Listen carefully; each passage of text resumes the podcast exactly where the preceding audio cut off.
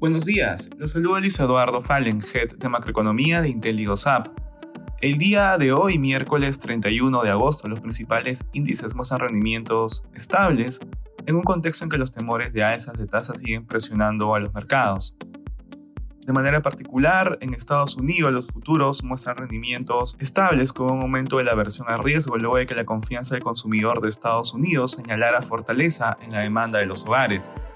De esta forma, los inversionistas siguen con las expectativas de que la Fed mantendrá un ajuste monetario agresivo. En la eurozona, las bolsas europeas retroceden levemente. Se conoció que la inflación en la eurozona llegó a otro máximo histórico, aumentando la probabilidad de que el Banco Central Europeo incremente la tasa de interés en la reunión monetaria de la próxima semana, estimándose un alza de 75 puntos básicos. Por otro lado, hoy Rusia comenzó una interrupción en el gasoducto Nord Stream por tres días debido a trabajos preventivos programados y provocando que el precio del gas natural en Europa vuelva a estar al alza. Ante esto, Francia y Alemania declararon estar preparados, dado el aumento en el, almacenamiento de las reservas del commodity.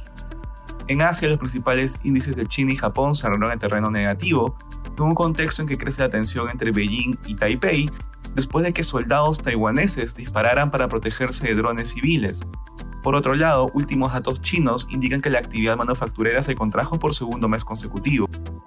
Respecto a commodities, el precio del oro retrocede durante la jornada, asimismo el precio del cobre baja y finalmente el precio del petróleo retrocede, ubicándose alrededor de 89 dólares el barril WTI, en medio de los temores de un enfriamiento de la demanda por crudo ante el aumento de tasas por parte de los bancos centrales.